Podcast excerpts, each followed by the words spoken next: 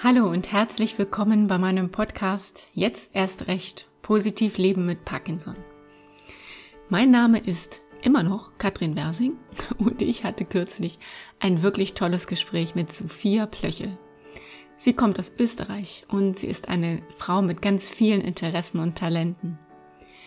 In der heutigen Folge geht es daher um verschiedenste Themen, zum Beispiel um die Vielfältigkeit von Depressionen und wie wir da wieder rausfinden können oder auch darum, wie wertvoll es sein kann, neue Betätigungsfelder in unserem Leben zu suchen und zu finden. Ich wünsche dir ganz viel Spaß mit Sophia und unserem gemeinsamen Interview.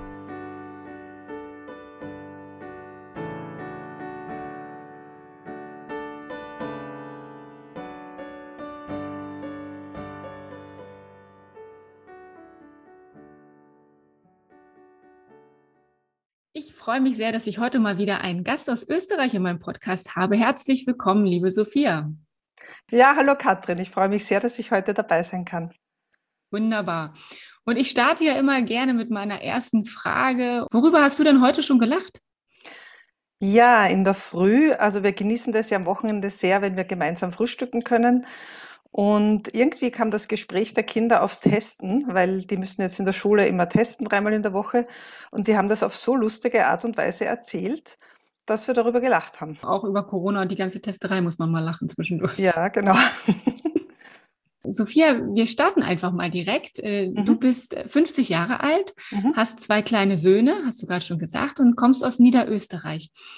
Das sind so, sage ich mal, die harten Fakten. Was magst du denn noch so von dir als Mensch erzählen? Wie würdest du dich beschreiben? Ja, da könnte ich jetzt weit ausholen, aber mir ist jetzt mal wichtig zu sagen, also ich bin ein sehr spontaner Mensch, voller Ideen. Also für mich ist es wichtig, dass ich nichts als gegeben hinnehme. Also ich, ich, ich tue mir auch immer sehr schwer mit den Sätzen, das war es schon immer so oder da kann man eben nichts machen. Und da möchte ich nur erzählen von meiner 50er Geburtstagsfeier, so richtig fett mitten in der Corona-Zeit. Alle Leute haben gesagt, da kannst du nicht feiern und musst du verschieben. Und ähm, ich bin nicht fürs Verschieben, weil jetzt, wenn ich 50 werde, feiere ich, da ist die Energie da und nicht ein halbes Jahr später. Und ich habe das dann geändert in eine Geburtstagswanderung mit Stationen. Das heißt, ich habe mir rund um den Ort von uns ähm, eine Strecke überlegt mit Stationen. Dann habe ich alle meine Gäste vorher aussuchen lassen, welche Station sie für mich herrichten wollen.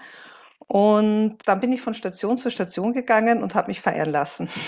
Boah, das ist ja eine mega Idee. Ich ja. war von sieben in der Früh bis sieben am Abend unterwegs. Und hatte zwischen einer halben Stunde und einer Stunde so auch Zeit für die einzelnen Gastgeber und Gastgeberinnen und es war unglaublich, wie ich beschenkt worden bin, mit äh, welcher Liebe und Kreativität die Stationen hergerichtet worden sind. Dazwischen die Strecken, die ich allein gegangen bin, das hat mir auch gut getan. Das ist für mich jetzt einfach nur so ein Beispiel, so bin ich. Also ich würde sagen, das war einer meiner schönsten Geburtstagsfeiern sogar. Mega Idee, finde ich total ja. gut. Ich merke mir das mal, Sophia. Ich finde das total gut. Manchmal denkt man immer, oh, was machst du jetzt zum Geburtstag, ne? wie oder was? Das auch noch zu mir passt. Ich bin relativ kritikfähig, sage ich jetzt mal. Also ich bin auf jeden Fall immer sehr an Feedback und an ehrlichen Rückmeldungen interessiert. Ich habe die Gelegenheit des 50ers auch beim Schopf gepackt, so die Mitte des Lebens und habe alle gebeten, wer will, und ganz ohne Zwang, äh, mir zu schreiben, was sie mir schon immer sagen wollten. Und manche haben es wahrgenommen, manche nicht. Aber die Rückmeldungen, die ich bekommen habe, die waren sehr wichtig für mich. Auch das muss man sich erstmal trauen, da muss man den Mut zu haben, weil man vielleicht auch Antworten kriegt, äh, mit denen man nicht gerechnet hat oder so. Spannend, ja, du, das, das hört sich ganz kreativ an, finde ich vor allem. Und Kreativität ist ja auch was, was dich total ausmacht. Und da kommen wir auf jeden Fall gleich nochmal dazu. Aber ich äh, würde gerne noch mal kurz zu, zum Thema Parkinson drauf eingehen, wie du die Diagnose erhalten hast. Du bist ja mit Mitte 40 erkrankt, also auch noch für Parkinson-Verhältnisse ziemlich früh. Und auch bei dir hat es wie bei vielen anderen einige Jahre gedauert, bis die Diagnose feststand.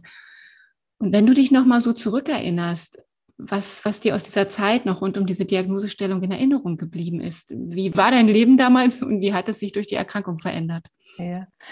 Also die ersten Frühzeichen hatte ich ganz sicher schon äh, nach der Geburt vom älteren Sohn äh, mit 40. Das waren Schweißausbrüche, Schwierigkeiten beim Formulieren. Ähm, also niemand hat es gemerkt, aber ich habe gemerkt, das ist schwierig. Ich habe das damals zurückgeführt auf die Karenz, habe mir gedacht, ich bin immer geübt im Reden. und, und Müdigkeit, so eine bleierne Müdigkeit, die mich einfach überfallen hat. Auch mhm. das haben einige gesagt, na ja, wenn du immer zu Hause bist. Und, aber irgendwie habe ich mir gedacht, das ist aber so eine komische Müdigkeit, die überfällt mich und da geht dann nichts mehr. Dann hatte ich mit 43 so äh, starke Schulterbeschwerden, äh, die nicht besser geworden sind, ein Impingement-Syndrom. Im Nachhinein war das auch schon ein Frühzeichen, das nicht erkannt wird. Schwere Beine, da war ich bei der Internistin, die hat auch nichts sagen können. Also 2017 bin ich dann operieren gegangen wegen der Schulter und dann hatte ich eine Rekonvaleszenz und so, die Schulter war dann gut, aber plötzlich hat mein Finger gewackelt. Das hat mein Sohn entdeckt, mein älterer Sohn, der hat gesagt, mhm. Mama, dein, dein Finger zittert. Und dann war es die Hand. Und dann bin ich zur Neurologin gegangen, die hat gesagt, essentieller Tremor. Das ist mir schon sehr komisch vorgekommen. Und eine Freundin hat dann auch gesagt, die schon mehr Menschen mit Parkinson auch gesehen hat im Laufe ihres Lebens, sie hat nicht locker gelassen, geht zu noch einem Neurologen, das kann nicht sein. Und das war dann 2018 im Sommer, bin ich dann zu einem Spezialisten gegangen und der hat dann festgestellt, Parkinson und ein paar Monate später das DATScan. Und für mich war die Diagnose eine Erleichterung, weil ich es einfach eh gewusst habe, dass es das mhm. ist. Und ich mir dann noch viel mehr von so unerklärlichen Dingen, die mein Leben begleitet haben und Erscheinungen, äh, äh, dann eine Erklärung gefunden haben.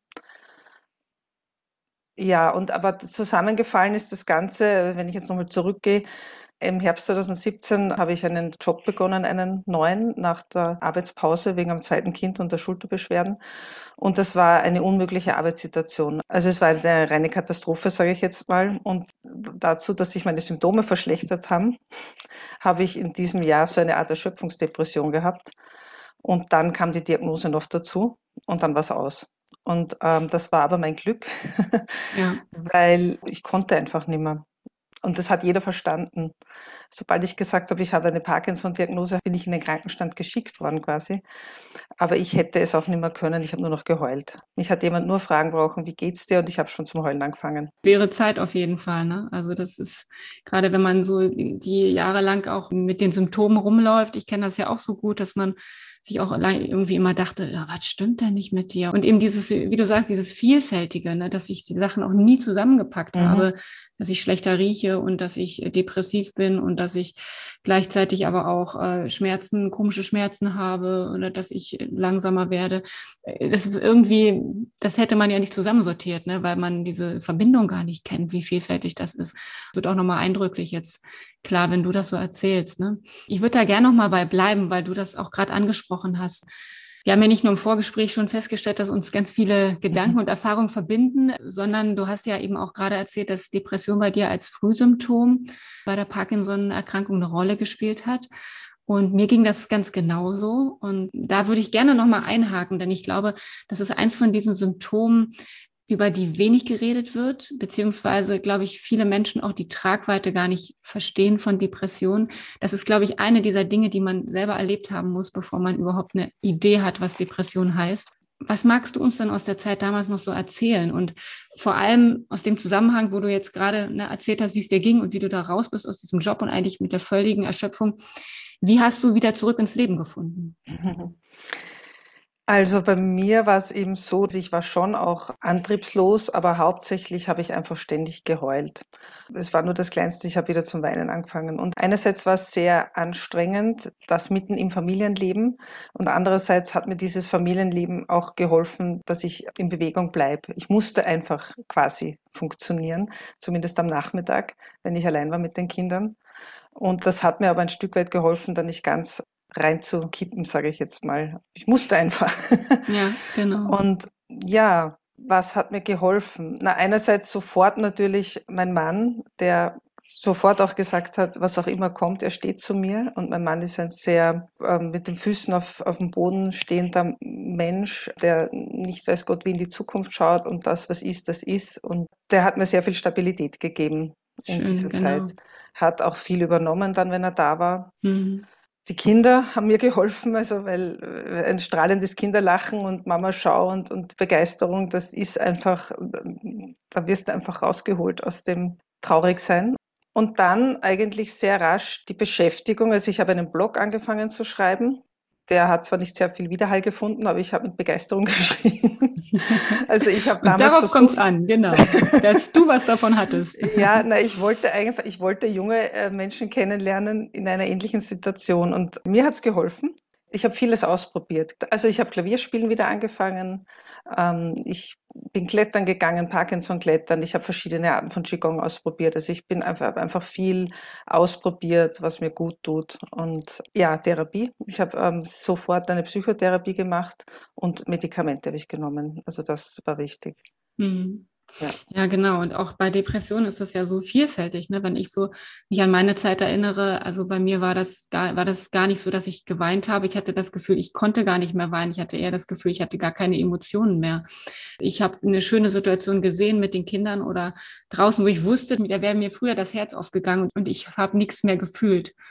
Und das fand ich besonders gruselig, also weder positiv noch negativ. Ich war immer erschöpft, immer müde und hatte wirklich das Gefühl, ich, ich, ich bin hier so ein Statist in meinem Leben.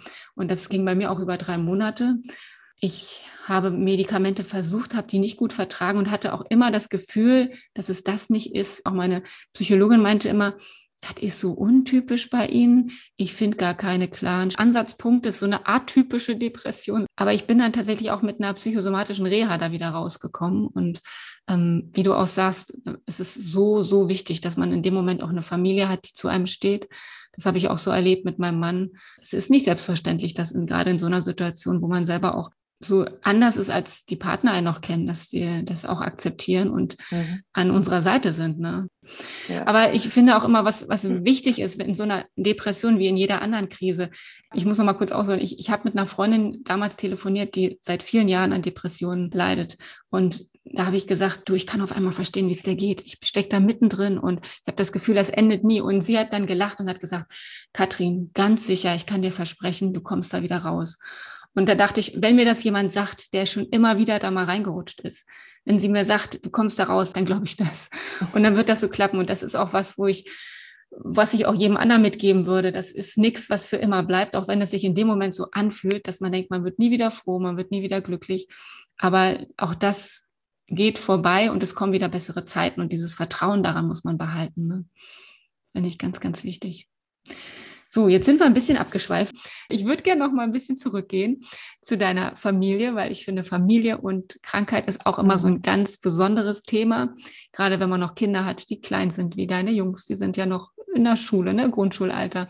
Wie schaffst du es so im Familienwahnsinn, gut auf dich selber zu achten? Also die Familie ist mal super, wie ich eh schon gesagt habe, also grundsätzlich, um einfach in Bewegung zu bleiben. Die Kinder die fordern mich und da bleibe ich einfach geistig und körperlich in Bewegung. Ich muss. Gleichzeitig ist meine Energie begrenzt. Da passiert es mir dann doch oft, dass mir nicht genug Zeit für die Partnerschaft bleibt.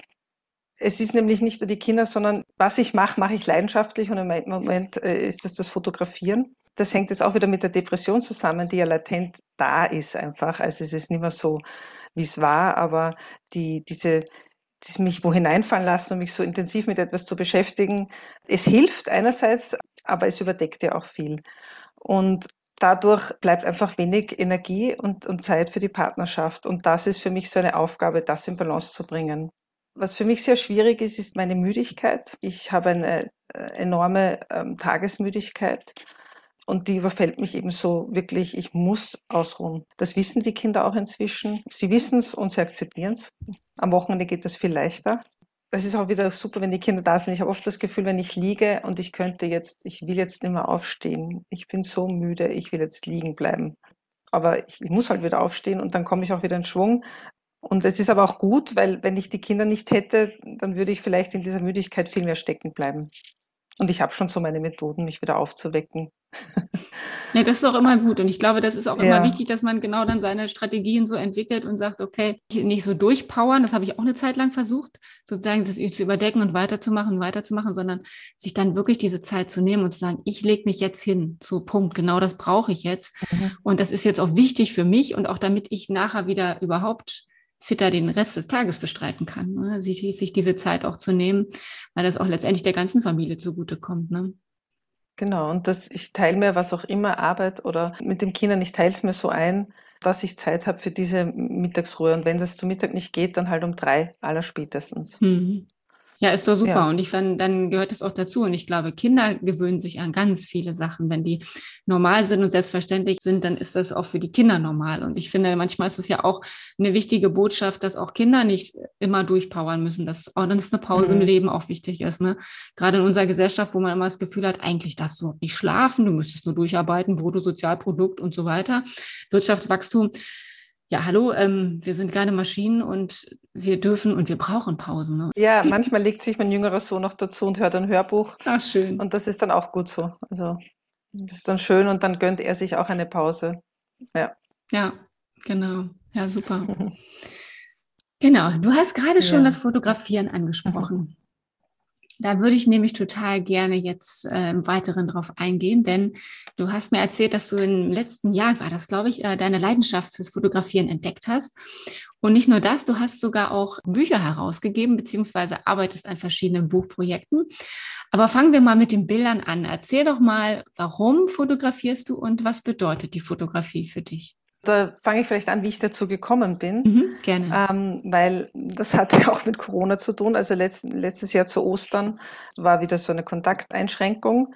Die Kinder hatten Ferien, wir konnten nirgends hin, wir hatten Zeit. Und dann habe ich etwas äh, umgesetzt, was mir schon ganz lange vorgeschwebt ist. Wir haben nämlich ein paar Bücher von dieser Buchreihe von einem amerikanischen Fotografen, der so Alltagsgegenstände zusammenstellt zu wunderschönen Bildern, Suchbildern, Rätselbildern das wollte ich schon lange mal mit den Kindern ausprobieren. Und das Ergebnis war, dass ich total begeistert bei der Sache war. Den Kindern hat es weniger Spaß gemacht. Und meine, dann habe ich meine ersten Bilder einfach ein paar Freundinnen und meiner Mutter geschickt, weil die war auch sehr alleine in der Zeit Corona und die hat sich urgefreut. Und dann habe ich ganz positive Rückmeldungen bekommen zu den Bildern. Die ersten zwei, drei Wochen habe ich immer meine Kinder überredet, dass wir das machen, aber sie wollten nicht. Und dann hat es einfach so ein paar Wochen gebraucht, bis ich äh, gesehen habe, okay, das ist nichts Kindisches, ich brauche die Kinder nicht dazu, ich kann das selber machen. Und dann hat es mich gepackt es war eine Art Ergotherapie für mich. Also ich habe oft diese futzelkleinen Teilchen tausendmal zusammengesetzt, weil es mir wieder eingestürzt ist oder umgefallen. Aber es war auch so was Meditatives. Also es sind quasi Installationen mit kleinen Gegenständen, die ich dann fotografiere und da sind gleich Rätsel drinnen, wo man was suchen muss. Oder es ah, ja, sind okay. aber nicht nur Suchbilder. Also es ist für mich immer noch so was Meditatives, diese Bilder aufzustellen. Das ist irrsinnig schön. Und ich bin da richtig reingekippt. Und ich habe dann, das ist, war zu Ostern voriges Jahr, und ich habe dann im Juni beschlossen, also ich kaufe meine alte Kamera, so eine ganz uralte Kamera und mache ein Buch. Weil ich möchte wissen, ob diese Bücher nur meine Freundinnen und meine Mama äh, schön finden oder auch sie sonst auch Einklang finden. Und das ist eigentlich sehr untypisch für mich, weil normalerweise gehe ich nur in die Öffentlichkeit mit etwas, was ich schon sehr perfekt finde. Also mit so einem Anfängerfotografien ein Buch zu machen, das war eigentlich sehr untypisch, aber ich wollte es wissen. Und dann habe ich. Das ist total wichtig, für, mit Sachen einfach anzufangen. Das habe ich auch gelernt ja. in meiner Zeit. Einfach anfangen. Man muss nicht perfekt sein. Ja. Genau. Und dann habe ich binnen drei Monaten habe ich tausende von Fotografien gemacht, habe mir das Fotobearbeitungsprogramm, das Grafikprogramm angelernt. Letztendlich ist tatsächlich Ende Oktober mein, mein Buch herausgekommen, mein Rätselbuch. Und ich habe es super verkaufen können. Ich verkaufe es immer noch und ich kriege sehr, sehr viel positives Feedback von Menschen, die sagen, es ist mal was anderes und sie haben so viel Freude dran. Es sind einfach Bilder, die man, die man einfach auch nur so anschauen kann. Ich habe keine Lösungen dabei. Manchmal gibt es keine eindeutigen Lösungen und manchmal gäbe es die, aber ähm, so schaut man immer wieder rein, so kommt man in Kommunikation mit anderen, kann darüber reden, wie siehst du das? Also das ist so von vornherein als kommunikatives Buch angedacht. Äh, macht auch am meisten Spaß in der Gruppe. Ja. So hat das alles begonnen und ist, das habe ich auch weitergeführt. Also mein zweiter Band ist in Arbeit, ruht aber im Moment wegen eines anderen Projektes, von dem ich jetzt erzähle. Mhm, ähm, Also ich habe dann immer mehr begonnen, bei meinen Spaziergängen, die ich sowieso gemacht habe, zu fotografieren, äh, am, am, liebsten Blumenblüten und ähm, habe dann entdeckt, dass mich äh, die die Blüten in ihren verschiedenen Lebensphasen so faszinieren. Also auf einem Foto was Verblühtes, was Blühendes. Und ich habe das fotografiert und beim Gehen drüber nachgedacht und mir gedacht, boah, das ist ein schönes Bild fürs Altwerden. Und bei diesem Spaziergang habe ich beschlossen, ein Buch zu machen. Diese Fotos kombiniert mit Geschichten, Erzählungen von Menschen übers Altwerden. Ja, das war vor einem Jahr, habe ich begonnen. Jetzt ist das Buch fast fertig. Das Manuskript ist fertig. Jetzt läuft eben ein Crowdfunding, damit ich in dem Fall auch die Grafik und den Druck finanzieren kann. Also erstmal finde ich es total spannend, äh, die Idee mit dem Fotografieren, mit diesen Rätselbildern. Habe ich noch nie was von gehört. Ich glaube, das ist auch was ganz Exklusives. Kann mir sehr gut vorstellen, dass du da auch ganz gute Erfolge mit hast. Da wollte ich noch mal fragen, können wir das irgendwie verlinken? Auch hast du auf der Homepage so, ein Beispielbild oder so, dass wer jetzt ja. Interesse hat, sich das mal angucken kann? Auf meiner Homepage ja, kann cool. man Ausschnitte aus dem Buch sehen. ja, super, genau. Dann mhm. verlinken wir das mal. Ich glaube, dass ja, der eine oder andere bestimmt jetzt Spaß hat, weil der überlegt sich schon, wie kann da so ein Bild aussehen? genau, dass man sich das mal anschauen kann. Super. Äh, ja, aber jetzt kommen wir gerne auch nochmal zu deinem ganz aktuellen Projekt, von dem du gerade gesprochen hast, mit der Crowdfunding-Kampagne, die ja jetzt aktuell läuft. Und deswegen ja, genau. ist es auch ähm, super, dass wir jetzt gerade sprechen, weil wenn jetzt Menschen sagen, ich finde das klasse, ich will das unterstützen, dann ist jetzt genau der richtige Moment dafür. In diesem Buch verbindest du ja Fotografie mit Gedanken und Inspirationen von Männern und Frauen zwischen, du hast mir gesagt, 20 bis 95 Jahren mhm. zum Thema Alter. Also es ist eine riesige ja. Bandbreite von ja, Menschen. Genau. Das ist ja ein Thema, was uns immer unser Leben lang beschäftigt, wahrscheinlich. Ne? Ähm, was kannst du uns denn noch, du hast ja schon ein bisschen angerissen, aber was kannst du uns sonst noch zu der Entstehungsgeschichte zum Buch erzählen? Und äh, vor allem gibt es so besondere Erlebnisse im Zusammenhang mit den Interviews, die du geführt hast? Denn ich kenne das ja selber aus meinen Interviews, dass es einfach so besonders ist, mit Menschen zu sprechen und deren Geschichten zu hören und in diese Welt einzutauchen. Entstehungsgeschichte, kurz nachdem ich das beschlossen habe, habe ich äh, das erste Gespräch geführt mit einer Freundin, weil ich einfach wissen wollte, ob das irgendwie funktioniert. Die, ich habe eine, eine Auswahl an Bildern ihr vorgelegt und sie hat sich eines ausgesucht und das war dann der Impuls für unser Gespräch. Und schon dieses erste Gespräch war so schön, es hat, äh, war so ein toller Einstieg mit dem Bild und, und es waren so viele inspirierende Gedanken dabei, die ich da mitnotiert habe, dass ich erstens beschlossen habe, ich mache da weiter, das ist es. Und zweitens findet auch dieses äh, Gespräch also Eingang ins Buch. Also alle Gespräche, die ich geführt habe, kommen ins Buch. Ich habe auch von vornherein beschlossen, ich bin nicht diejenige, die beurteilt, ob etwas gut oder schlecht ist. Und es waren alle Gespräche super schön für mich, ganz unterschiedlich. Ja, warum zwischen 20 und 95? Also es ist schon, die späten Lebensjahre stehen im Fokus, aber ich habe es offen gelassen, wer sich als alt empfindet oder alternd oder wie auch immer. Mhm. Und ich wollte die Perspektive äh, von jung und mittleren Jahren und ganz alt, äh, diese unterschiedlichen Perspektiven auf dieses Thema und äh, die ergänzen sich auch ganz wunderbar. Für mich war jedes Gespräch eine Bereicherung und berührend. Äh, und die haben gedauert zwischen einer halben Stunde und zwei Stunden. Ich habe mir halt die Zeit genommen, die ja. ähm, es gebraucht hat. Die Texte also sind sehr kurz im Buch. Das war manchmal sehr schwierig, äh, wenn das Gespräch so lang und war und so eine Fülle, das zusammenzufassen. Aber ich wollte ein Buch, das leicht lesbar ist und habe es als Herausforderung gesehen, zu versuchen, die Essenz aus dem Gespräch in einen relativ kurzen Text zu packen.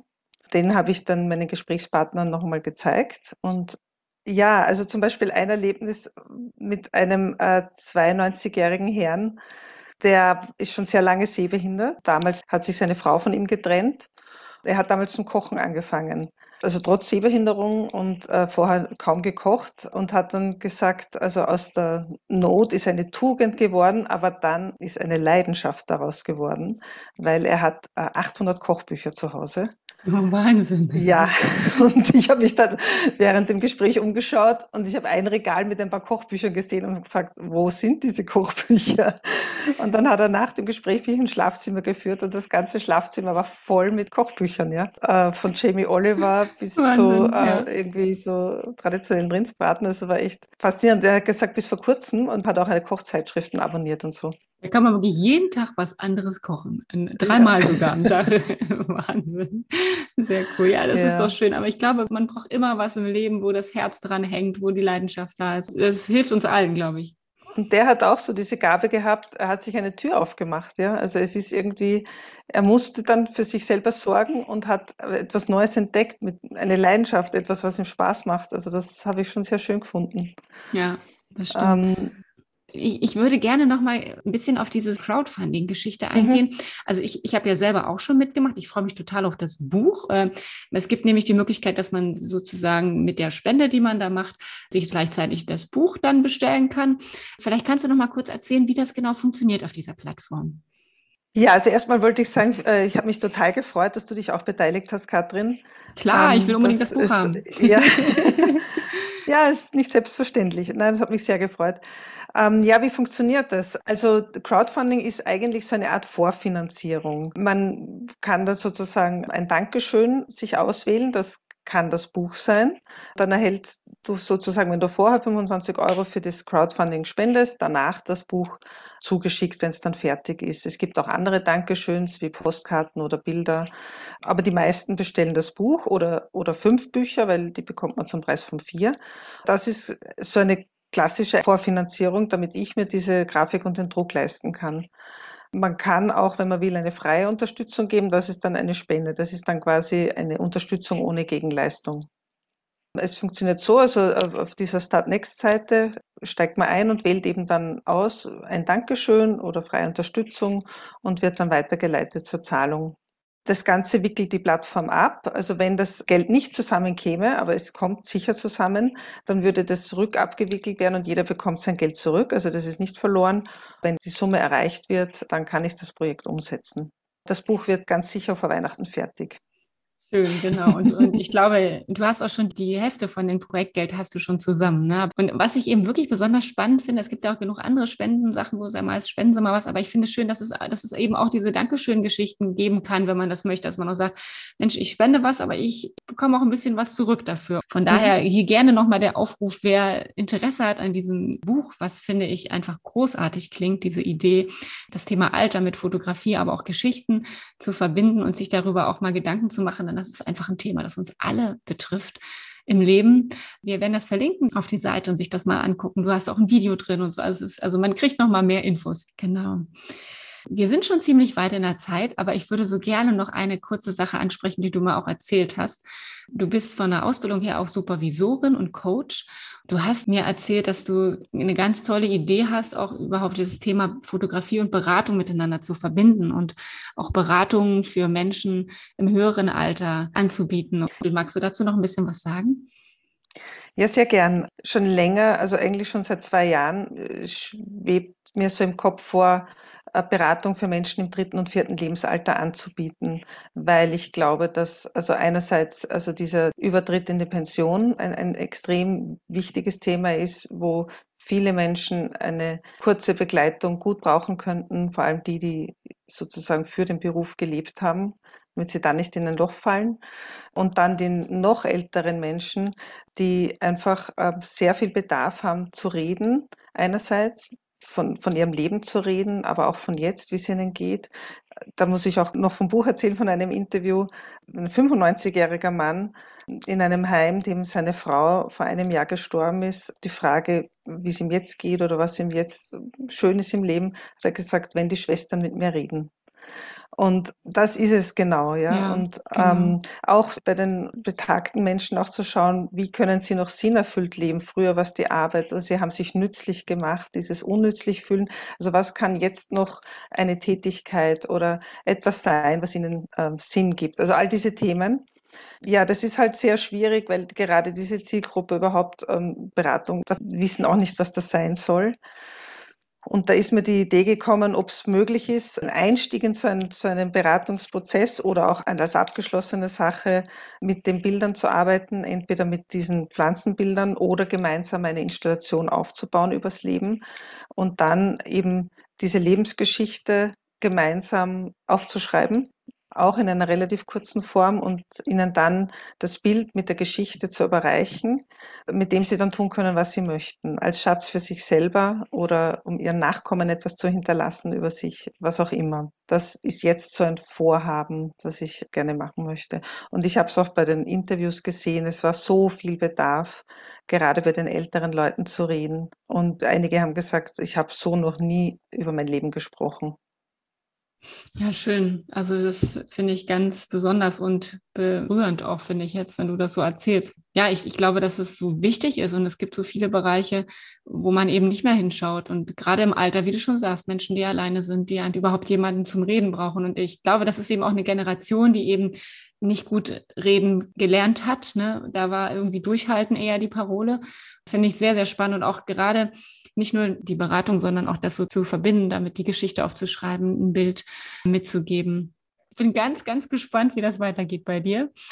Wenn wir nochmal jetzt den Podcast so abschließen, abrunden, was magst du den Menschen, die jetzt zuhören, noch mit auf den Weg geben? Also ich würde sagen, in Kontakt bleiben. Also das ist für mich so das Wichtigste, in Bewegung bleiben, aber vor allem in Kontakt mit den anderen Menschen bleiben. Auch wenn es sehr schlecht geht, irgendwie zu versuchen, in Kontakt zu bleiben mit den Menschen, die ihnen gut tun. Dankeschön, dass du mein Gast warst, Sophia, und dass wir mit dir in deine Welt eintauchen durften. Und ich freue mich, dass unsere Wege auch weiterhin verbunden bleiben, weil wir uns an verschiedenen Ecken äh, regelmäßig treffen. Das finde ich total toll. Ich bin ganz gespannt auf dein Buch. Ich bin gespannt auf deine Coaching-Geschichte, wie das weitergeht. Auf jeden Fall ganz herzliche Grüße nach Österreich. Ja, ich möchte mich auch nochmal ganz herzlich bedanken, Katrin, für die Einladung heute und für diese Podcasts überhaupt, weil die haben mir ganz, ganz viele Kontakte eröffnet und Türen geöffnet. Also ein ganz herzliches Dankeschön. Die sind wirklich ist das eine super Sache, deine Podcasts. Das freut mich total, Sophia. Ganz lieben Dank auch. Und bis bald. Ja, tschüss. tschüss.